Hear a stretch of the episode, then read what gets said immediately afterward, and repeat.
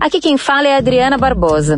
Há 18 anos eu realizo uma das maiores feiras de empreendedorismo da América Latina, para dar força para pequenos negócios, como a Superget, que para apoiar quem empreende não vai aumentar o preço da máquina.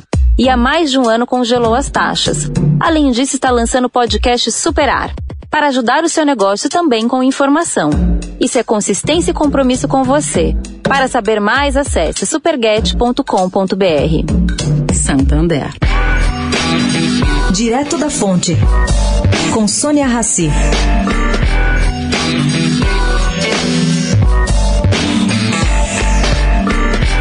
Jerome Powell, do Federal Reserve, explicou ontem por que o Banco Central americano decidiu não adotar juros negativos, como boa parte do mundo fez. Ele disse que não se tem avaliação conclusiva sobre o controle da curva de juros e que há outras maneiras de se praticar política monetária. Ele defendeu que o objetivo final dessa política monetária é levar a economia para a maior geração de postos de trabalho possível.